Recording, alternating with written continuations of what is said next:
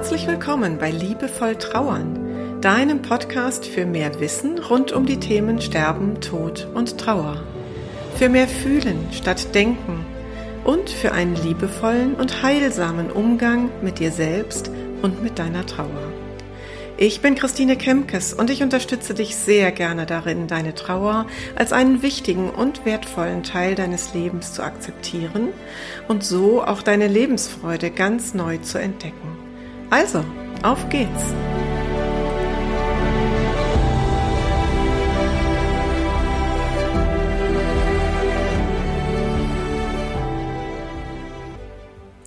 Heute möchte ich dir von einer Trauerfeier erzählen, die mich sehr berührt hat, die ich vor etwa zwei Wochen begleiten durfte.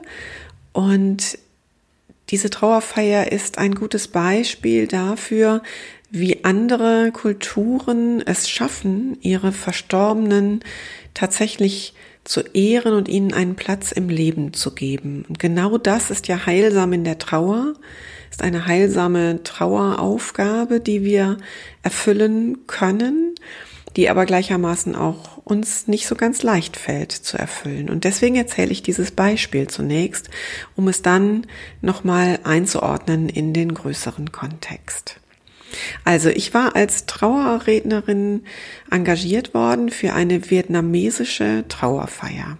Die Verstorbene hat die ersten 50 Lebensjahre im Vietnam verbracht und ist dann aufgrund der schwierigen politischen Verhältnisse mit ihrer gesamten Familie über Hongkong nach Deutschland gekommen und hat weitere 41 Jahre, also sie ist 91 geworden, hier in Deutschland gelebt mit ihrer Familie und die ähm, Enkelkinder die hier in Deutschland geboren sind, sind also voll integriert. Die ganze Familie ist voll in Deutschland integriert. Und das Schöne an dieser Trauerfeier war, dass sie eine wie ich fand, wundervolle Verbindung war zwischen dieser vietnamesischen Kultur und der deutschen. Ich war also die quasi deutsche Trauerrednerin, aber auf der Trauerfeier haben noch vier weitere Familienmitglieder gesprochen auf Vietnamesisch und haben auch ihre eigene Zeremonie dort vollzogen. Aber ich erzähle zunächst mal vom Vorgespräch. Denn das war das, was mich schon ganz besonders berührt hat. Ich war also bei der Familie zu Hause und die Verstorbene glaubte an den sogenannten Ahnenkult. Das kannte ich bis dahin noch nicht. Ahnenkult bedeutet, dass wir Menschen im Leben die Ahnen verehren und dadurch Gewissheit haben, dass sie uns eben auch in unserem Leben immer noch zur Seite stehen und uns unterstützen. Und das bedeutet im Falle einer Beisetzung, äh, wenn ein Mensch verstorben ist, dass 49 Tage lang, also sieben Wochen, die Familie so tut, als wäre die Verstorbene noch da. Und ganz konkret hieß das, es war ein Tisch gedeckt. Auf diesem Tisch standen Kerzen, dort brannten ähm, Räucherstäbchen, über dem Tisch hing das Bild der Verstorbenen und ich war abends dort und es standen sämtliche Mahlzeiten des Tages und Teezeremonien des Tages standen auf diesem Tisch. Das heißt, wann immer die Familie Tee getrunken hat, zu Mittag gegessen hat, zum Kaffee, äh, Kuchen gegessen hat, wurde der Verstorbenen auch etwas davon hingestellt. Und während wir sprachen, ging die Tochter der Verstorbenen immer wieder mal runter zu diesem Tisch und ich hörte sie sprechen. Ich habe natürlich nicht verstanden, was sie auf Vietnamesisch sagt, aber ich war sicher, sie sprach mit ihrer Mutter. Also die Mutter war auf eine Art und Weise noch im Haus. Das war sehr spürbar. Und in dieser Zeit, auch in diesen sieben Wochen, bekommen Familien sehr viel persönlichen Besuch. Und dann bringen sie immer etwas mit, und zwar meistens Obst als sogenannte Opfergabe. Und auch eben diese Schale mit dem vielen Obst stand auf dem Tisch. Und später, wenn diese ersten sieben Wochen vorbei sind, erzählte mir der Schwiegersohn, wird eben auf einer Anrichte in der Wohnung das Foto aufgehangen, da wo eben jetzt auch schon andere Verstorbene der Familie mit einem Bild hängen und dort werden immer wieder Räucherstäbchen angemacht und damit findet diese, diese Verehrung der Ahnen statt und das ist wirklich wie so ein Deal in Anführungsstrichen auf Gegenseitigkeit. Sie sind davon überzeugt, dass die Ahnen eben noch da sind und die Familie unterstützen. Das hat mich schon mal sehr berührt. Und bei der Trauerfeier war, obwohl ich natürlich alles Vietnamesische nicht verstehen konnte, unglaublich viel Liebe und Verbindung spürbar. Die Menschen, die dort gesprochen haben in der Trauerhalle, haben teilweise sich auch zum Foto der Verstorbenen gewendet und gesprochen. Und ganz am Ende, bevor wir zum Grab gegangen sind, hat sich die engste Familie, also die beiden Kinder der Verstorbenen und die Enkel ähm, und Schwiegersöhne haben sich im Halbkreis um die Urne gestellt und haben so im Wechselsprech etwas gesprochen. Ich konnte das natürlich nicht verstehen, aber ich fand dieses Ritual ganz, ganz zauberhaft, weil sie so im Halbkreis diese Urne schützten. So fühlte sich das für mich an. Und die Verstorbene wirklich nochmal so in die Mitte genommen haben, was mir auch immer auf Trauerfeiern so wichtig ist, wenn ich die Trauerrede halte, dass wir ein Gefühl davon haben, der Verstorbene ist nochmal so richtig mitten unter uns. Und dann sind wir zum Grab gegangen, da wurde das große Bild der Verstorbenen auch mitgenommen mit dem Ständer und wurde dort aufgestellt. Und dann habe ich quasi den, den christlichen deutschen Ritus am Grab gemacht. Und die Familie hatte ähm, äh, Räucherstäbchen mitgebracht. Und dann bekam ich auch den Auftrag, das hatten sie vorher mit mir besprochen, dass ich mich auch mit einem Räucherstäbchen dreimal verneige und dann werden die Räucherstäbchen in so eine Schale mit Sand gesteckt und dort gesammelt. Und es waren bestimmt 60, 70 Menschen dort. Als erstes nach mir ging die engste Familie zum Grab und dann stellten sie sich auf die andere Seite des Grabes.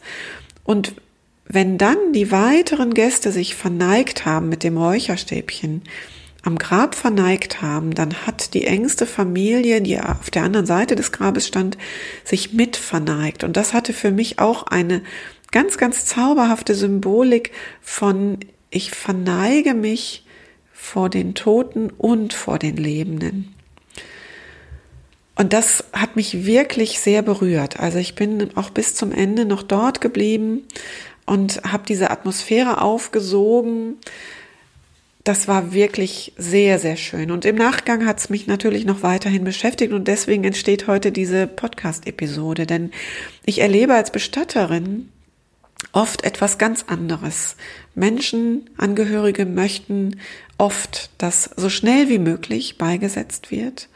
Also selbst bei einer Feuerbestattung, wo wir eigentlich Zeit haben, ähm, ist oft der Wunsch, können wir das nicht innerhalb von ein, maximal zwei Wochen machen.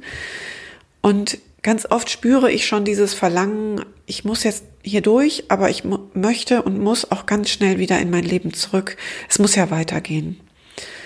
Und gleichermaßen erlebe ich dann aber Trauernde bei mir in der Trauerbegleitung, wo der Trauerfall schon etwas länger her ist, wo genau das der schwierige Punkt ist, weil Menschen spüren, ich verliere die Verbindung oder ich versuche Verbindung herzustellen zu meinem geliebten verstorbenen Menschen und ich weiß gar nicht wie. Also wir sind so zerrissen zwischen, ich möchte wieder funktionieren, ich möchte wieder in meinen Alltag zurück, aber ich möchte auch Verbindung halten und es fühlt sich als Widerspruch an. Und genau das ist, glaube ich, der Punkt. Wenn wir uns den sogenannten beziehungsorientierten Ansatz angucken, den unter anderem Roland Kachler, ein Psychotherapeut mit einer eigenen ähm, Trauererfahrung, er hat seinen Sohn verloren, in Deutschland bekannt gemacht hat, dann geht es eben nicht darum, den Verstorbenen loszulassen, loszuwerden gar, sondern es geht darum, einen neuen Platz im Leben zu finden für den Verstorbenen. Und das, dazu dachte ich, ist dieses Ritual der 49 Tage so zu tun, als wäre die Verstorbene noch da, eigentlich ein wundervoller Einstieg. Und ich höre jetzt schon manchen, der das hört, sagen, ja, aber dann muss man doch irgendwann mal loslassen. Es kann doch nicht sein, dass man immer so tut, als wäre er noch da. Und ja, ich glaube, es gibt in diesem Verhalten auch ein Ausmaß, was nicht mehr gesund wäre. Also ich sage immer dieses Beispiel, du darfst gerne für deinen Verstorbenen am Tisch noch mitdecken.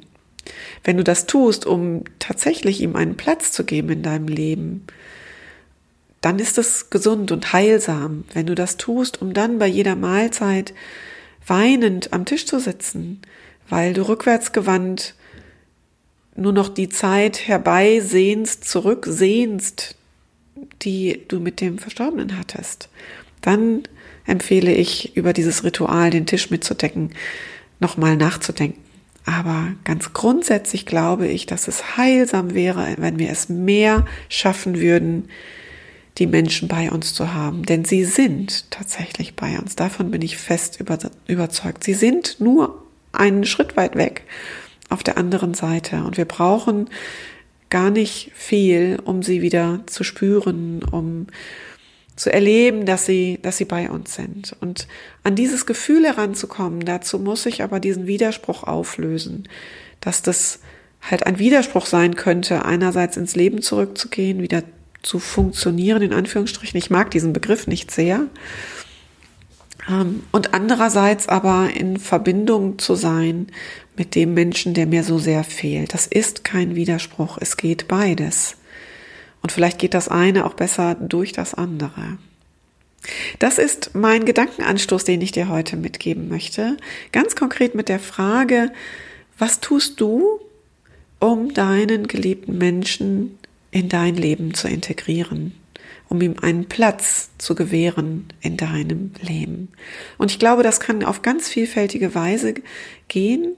Es gibt keine Musterlösung. Ich habe da nicht irgendwas, was ich noch aus der Schublade ziehen könnte, wie dir das auf jeden Fall gelingt, sondern du kannst da nur deinen eigenen Weg finden.